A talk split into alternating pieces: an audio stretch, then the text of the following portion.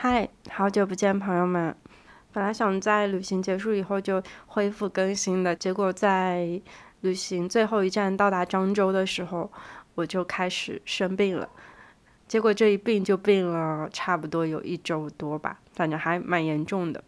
上个星期的时候，头两天旅行结束回到家嘛，然后在家里面一直躺着，因为当时已经非常不舒服了，其实是嗯重感冒的状态吧。然后躺到家里，有一天晚上的时候咳嗽咳到，发现自己已经快濒临失声了，就是讲话已经讲不出来了，然后嗓子非常非常非常的痛。在此之前的一个夜晚，我是基本上一夜未眠的，就是已经痛到没有办法睡觉了，然后咽口水啊什么的都非常吃力，所以那天晚上我就一整个大破防坐在床上哭了，因为我觉得好家伙，我今天晚上应该又要睡不着了。但是当时其实我没有想着说有这么严重，因为我在大概三个月之前吧才刚刚阳过，所以这一次应该其实就是一个重感冒，它不是一个阳的状态，然后我也没有发烧，所以我觉得应该不会那么严重吧。但是那天晚上就真的是实在是承受不了了，然后就跟男友说了以后。他就说：“你坐着别动，我出去给你找医院。”然后他就只身一人出门去了，想给我找一个可以挂水的地方，让我迅速能把嗓子恢复一下。然后那天晚上呢，就在大概临近十二点的时候去了医院，在医院忙前忙后跑了很久吧，就是看病，然后检查，然后再等结果出来，然后再挂水，一直到凌晨四五点钟才结束，回到家。就是非常非常的累，然后呢，我因为青霉素过敏的关系，没有办法挂那个头孢和阿奇霉素，所以就辗转了很久，最后挂了一个另外一个消炎的药，但是那个药呢会有很强的副作用，所以在当天晚上我就一直很想吐，就整个人身体是很恶心的状态，就是一边挂那个水一边觉得很恶心，但是呢嗓子是有恢复一点。所以折腾了一夜，到第二天白天，我也依旧没有睡着。直到挂完水之后，又一个白天过去，我把之前两天吃的东西全部都吐出来了以后，我终于沉沉的睡去。然后再醒来以后，我发现我的病好了很多，就是嗓子也能够讲话了，胃也不再那么难受了。从那个时刻开始到现在，基本上就是处在于一个静养的状态嘛，所以我两室一厅也请假了，因为实在是没有办法录制。包括我在录这一期单口的时候，其实也是一直在咳嗽。就大家知道我录这一档节目会比较随意一点嘛，平时是不剪辑的，但是这一期我应该会剪辑剪的比较多，因为其实还是会一讲话就咳很久。我其实，在去年十二月底第一次阳了以后，我就体质变得还蛮差的。就是我以前在一八一九年的时候，不是因为工作特别忙，然后连轴转，那个时候身体的抵抗力很差，所以就生很多小病嘛。然后今年的状态就让我觉得好像回到了一八一九年的那种状态，就是每隔一两个月就会有一些奇怪的小毛小病出现在身上。那今年的话，基本上其实都是感冒或者发烧，要不就是阳了，要不就是流感，要不就是像这一次检查出来就是病毒性感冒。说实话呢，就是今年生病了这么多次，在那个之前其实都没有非常崩溃过。但是在这一次生病的时候，我是整个心理状态都非常的脆弱的，由此我就联想到了很多以前曾经经历过的那种，嗯，不是那么大的苦难，但是一下子会觉得哇，生活把我击垮了的那种时刻，所以我还蛮想聊聊那些某一个时间突然间击中我的那种成年人的脆弱时刻的。像这次生病嘛，那天我在凌晨去那个医院挂水的时候。因为一直忍着恶心，然后一直忍着想吐的感觉，本身就已经非常难受了。然后在挂水的那个期间，我还非常的想上厕所，因为不断的有这个液体进入到身体里以后，其实就会很想上厕所。但是我那瓶水当时应该还有个半个小时才能吊完吧，那一瓶水挂了快两个小时，然后我在一个小时的时候就很想上厕所。我觉得特别难受，但是我好像又没有办法拿着那个吊瓶去厕所，就是这么很简单的一件事情，在那个当下我做不太到，然后我又不是很想去麻烦我旁边的男朋友，我是希望他休息一会儿，但是他看出了我的不自在，就是我一直在那个凳子上面扭来扭去，他就问我说你是不是要上厕所？所以后来我们还是举着那个吊瓶去上了厕所，把那个吊瓶挂在墙上的一个挂钩上，然后蹲下来。然后我就在上完厕所之后，偷偷的抹了两滴眼泪往外走。当然，我没有让别人看出来了。但是那一刻，我觉得自己特别特别的破碎，就是一种身体已经坏到这种程度了，然后连生活必须的，就是平时的这种过程都变得很艰难的时候，我一下子就觉得特别的破防。然后那天在医院里面，其实我有大哭一场，是因为什么呢？就是我是一个非常非常害怕疼的人。像我以前在医院看一些其他病的时候，会做那种就是相对来说疼一点的检查，比如说像胃镜啊什么之类的。如果不做麻醉的话，是非常疼的，我是会崩溃大哭的那种。所以我非常害怕一切刺痛我身体的那种检查。就其实最好是我连抽血都能不抽就尽量不抽。所以我平常真的是不是到一定程度，我是不会愿意去医院的，因为我太怕疼了。然后我那天做的检查就是在手指上面抽了一个血。之后我就觉得好，万事大吉了。接下来应该只要挂一个水就完事儿了。挂水我不是很怕，因为那个针很细嘛，打到手上好像也没有太多的痛感，所以还 OK。但是因为我跟医生说我青霉素过敏，然后医生又蛮想让我去挂头孢的，所以医院就给我开了一个皮试。但是皮试其实是我的一个童年噩梦，就是我小的时候在做皮试的时候，看着他把一根。嗯，那种细长的针从手腕的一侧扎到另外一侧，然后如果过敏的话，它会鼓起一个包嘛。我知道它的原理，但是我小的时候体验过皮试，我觉得非常的痛，所以它就深根蒂固的在我的脑海里面形成了一个概念，就是皮试很痛，不要做它。然后那一天，我本来以为我能够挂上水了，我的嗓子应该很快就好了的时候，就是我满心欢喜的觉得天哪，我终于可以挂到水了，我的嗓子有救了的时候。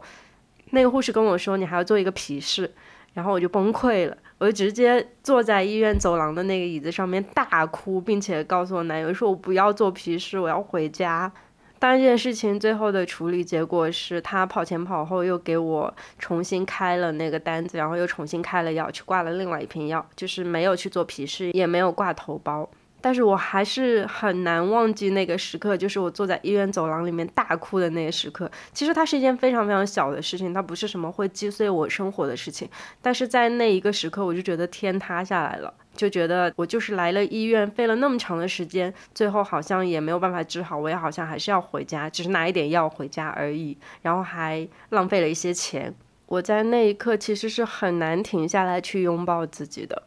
身体上面在承受着就是感冒带来的嗓子痛，并且讲不出话的那种难受，然后心理上面又带来着那种很怕疼、害怕发生未知的事情的恐惧，双重打击，就整个人一下子就垮了，就觉得我这一晚上折腾来是为了什么呢？我不知道。那个信念感其实就没有了，所以在那当下就觉得自己像被打了一闷棍一样，一动都动不了。直到后来把事情处理完，我可以去挂另外一瓶药水，我才有力气站起来，再重新走到那个输液室去挂另外一瓶水。我就想到一八一九年那两年，不是也是身体一直不好嘛？然后当时呢，我人还在世界各地乱跑，所以我那个时候其实经常看病的医院就是中国各个地方的医院，然后每次都是一些奇怪的小毛病，比如说过敏啊。然后还有一些器官，就是偶尔会莫名其妙的发炎或者痛，然后有的时候会，比如说眼睛上面长东西啊，或者耳朵里面长东西什么之类的，就经常是一些非常小，然后很难受的这种小病。主要那个时候工作还特别的忙，所以就经常是下班了以后，然后一个人就打个车跑去附近的医院看一下，然后开一点药再回来。那时候就经历了非常多遍那种。一个人看病的那种孤独感和破碎感，就真的是一个人坐在医院里面，特别是在等检查报告的时候，坐在那个椅子上，又没有心情玩手机，然后又不知道该如何度过这段时间，好像也没有办法给家里打电话，因为很害怕家里会担心我，所以那段时间就成为了我生命里面为数不多的那种没有那么痛苦，但是好像也有一点点煎熬的时刻。然后我就在那一年里面成长了非常多嘛，因为当时我第一次自己去医院的时候，我还在去医院的路上面，就是乘地铁上的时候哭了，因为就觉得，哎，一个人生病怪可怜的，然后又在异国他乡的那种感觉。但是后来这种情境发生的多了以后，就越来越习惯了。然后我又不是一个很愿意麻烦别人陪我去医院的人，所以慢慢的也就很能够接受自己去医院的情况了。而且那个时候生的病还真的不是什么大病，就是它只是一些会让我觉得难受，但是又不至于那么痛苦的病，不会说像这次一样，真的是很痛苦，连觉都睡不着的状况。哇，由此可见，今年的抵抗力真的下降了太多了。我在生病比较多的那一年里面，就是劝告自己说，给自己一个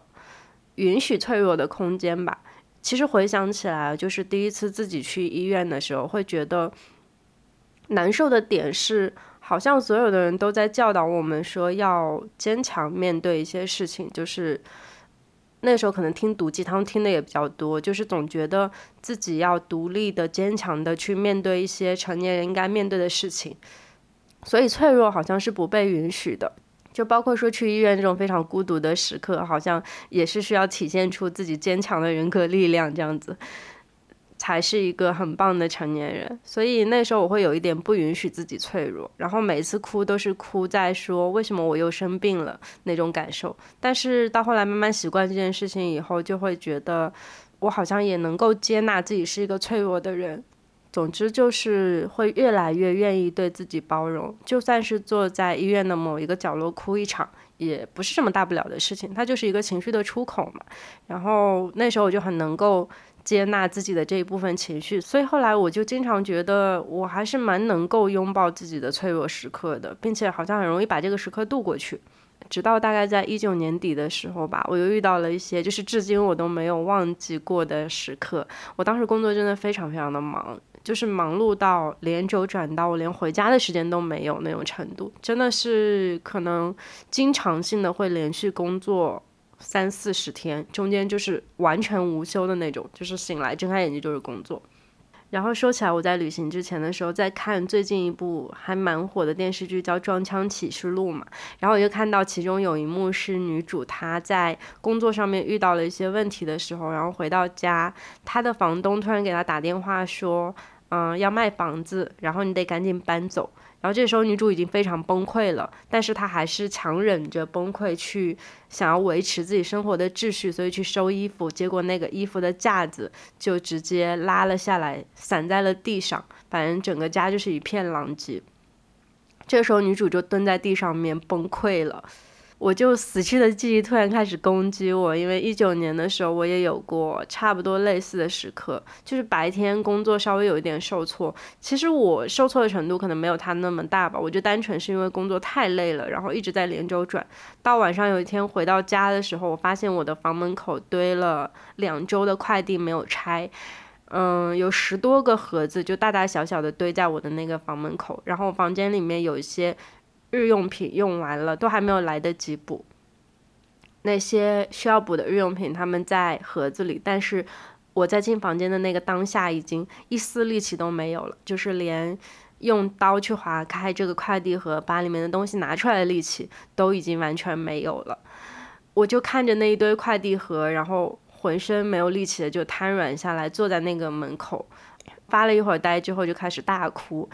因为在那个当下，突然间不明白自己如此努力工作到底是为了什么，就是一下子有一种无力感席卷而来，在告诉我说，你之前做的那些努力，还有你的那些卷连轴转，好像没有对你的生活造成任何一丝正面的影响，反而成为了你的负担。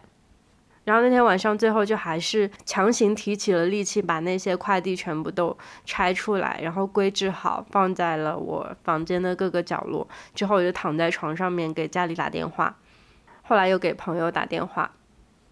家人和朋友的安慰直接就给到了我非常大的力量，然后让我在那个时刻去把那份脆弱度过去了。所以后来我还蛮擅长去借助我家人和朋友给我的安慰和给我的力量的。我觉得他们给到我的那一份笃定，就是可以让我去度过一些这种不需要太多内核去度过的那种小脆弱。也是在发生那件事情，就是很多快递没有拆那件事情之后，我突然间开始思考起我工作的状态和我工作的那些内容，还有。嗯，努力的程度究竟是不是我想要的生活？所以在后来，其实好像在很多个地方，大家都有一个疑问，就是会去问我说：“你既然能够通过努力去获得一些就是社会认可的那种成就，那为什么要去放弃这一份努力呢？”就是明明可以去过物质上面更丰富的生活，不用去过那种，比如说我现在出门旅行还要紧巴巴的去算那个路费的那种生活，为什么不去选择前一种生活呢？我不否认，就是非常努力的工作可以给我带来一些优渥的经济条件，就至少是在有一段时间里面，我的出行是不需要去考量到钱这件事情的，我只要考量到舒适感和效率最大化就可以了。所以那个时候我是愿意稍微多花一点钱去做那种让我舒适一点的仓位和座位的。然后我现在的状态就其实还是在吃存款，然后又因为要还房贷，嗯，现有的收入其实也没有那么高，所以出门旅行的时候是要去考虑性价比的。我就会花蛮多的时间去对比机票啊，或者是看有没有更合适的高铁路线啊，或者是尽量在一段时间内多玩几个地方。就是我会想要尽量以便宜一点的价格去完成一次我觉得还不错的旅行，那跟以前其实那个方式就大相径庭了。但是这其中的差别就是，我以前需要用非常非常多的努力，并且熬过非常多类似于那样的脆弱时刻以后，我才可以获得这种优渥的经济和这种所谓的出行不需要考虑任何钱的舒适感。但是我真的需要为了这一趟趟所谓的舒适的旅行，去付出那么多的身体代价，去那么努力的工作吗？我在后来花很长的时间去寻找这个问题的答案以后，我发现我对旅行的期待，无非其实还是能够去到某一个地方，看到一些风景就可以了。我其实根本就没有那么在乎，说我能不能够以最舒适的状态去到达那个地方。那么，为了完成这种期待，比起让我非常非常努力的工作去换取那个乘商务舱的条件，我还是更愿意选择不工作的生活。但是我依旧可以用一些不那么高的预算，同样的去到达那个地方，完成我的梦想。所以，我现在是一个特别不功利的人。我一直都是那种普通家庭的孩子嘛，我们自己家里面，在我小的时候出去旅游，也会去选择性价比比较高一点的出行方式，然后会选择那些便宜一点的酒店。总之，其实就是为了到达一个地方而去旅行吧，不会说我要去为了享受、为了度假而去旅行。所以一直影响到我现在，我对于一个目的地的期待，其实也是到达那个地方，然后尽可能的。在那里用风景去治愈我，而不是说去用一些偏物质的东西去治愈我。当然，有的时候住那种很贵的酒店，去很漂亮的地方，它可以带给我们更多的一些旅行体验。但是我现在真的是觉得，并不是说我一定要攒够那么多的钱才可以去完成我对那个旅行目的地的向往。每个人对旅行的期待肯定不一样嘛，所以大家就是。运用自己喜欢的方式去完成同一件事情就好了。至于说中间的过程是好是坏、是贵是便宜，其实就跟每个人自己的选择相关了。好像有点跑题哦。总之就是，在我经历了非常多类似于这样的脆弱时刻以后，我好像能够更明白的去看出我对生活的选择和我对一些物质条件的抉择。在之前，我跟陈日一起做那个两室一厅的播客的时候，我们两个还在聊的一件事情，就是我们俩好像都不是那种功利心特别重、想要发大财的人。我们两个这一辈子的目标就是可以挣点小钱，然后能够满足我们的一些旅行欲望就可以了。我现在就很庆幸，我跟他是差不多的人，所以我们两个在做播客这件事情上面没有太多的想要努力的那种欲望，我们就尽量还是去满足自己内心的想法，然后在这种基础上面稍微能够赚一点钱，就非常非常的快乐。现在想想，就是如果我能够再早几年去意识到我是这样一种状态的话，然后我就可以选择不卷的话，我的那一份工作应该还蛮让我快乐的，应该不至于在。当时给我造成那么大的负担，我觉得这一期其实还蛮流水账的，好像也没有在讲一些什么有道理的话。但，我这个播客其实也并没有说想要输出什么观点，其实就是跟大家分享一下我最近因为生病，然后想起了一些类似的情绪和类似的生活片段吧。但好在就是这些时刻其实都慢慢的过去了，像曾经过不去的那些夜晚，他们会被朋友和家人所治愈嘛。然后像这一次生病的这个时刻，也依旧是在被家人治愈。我好像每一次在经历这种脆弱时刻的时候，都总是觉得自己是一个人，但其实身边还是有朋友和家人在给我兜底的。所以一直以来我都是一个非常幸运的状态。好在呢，这一次生完病以后，我最讨厌的夏天就要过去啦，即将迎来的就是我非常喜欢的秋天。然后我们也已经制定了新的旅行计划，甚至已经买好了十一月的机票。接下来就是等着国庆的出游热潮过去，然后我们就可以去两个定好的旅行目的地，过一个非常快乐的秋天了。我对接下来的两个月真的是非常非常的期待。好啦，今天就录到这里吧。不知道大家最近都在做什么，你们的身体还好不好？希望大家不要生病，千万千万在换季的时候照顾好自己。如果真的存在那种所谓的脆弱时刻的话，那我们就去寻找朋友和家人的帮助，让他们来拥抱自己，或者是我们自己拥抱自己，通过那股强大的力量把这个时刻度过去。在很久以后再次回想起来的时候，就会觉得，尽管说再次回忆起来那些情绪依旧是脆弱的，但我们好像能够很坦诚的去承认自己有过这个阶段，并且慢慢的度过了许多这样的时刻，成为了一个很坚定、很温和的成年人。好吧，秋天快乐，我们下期再见，拜拜。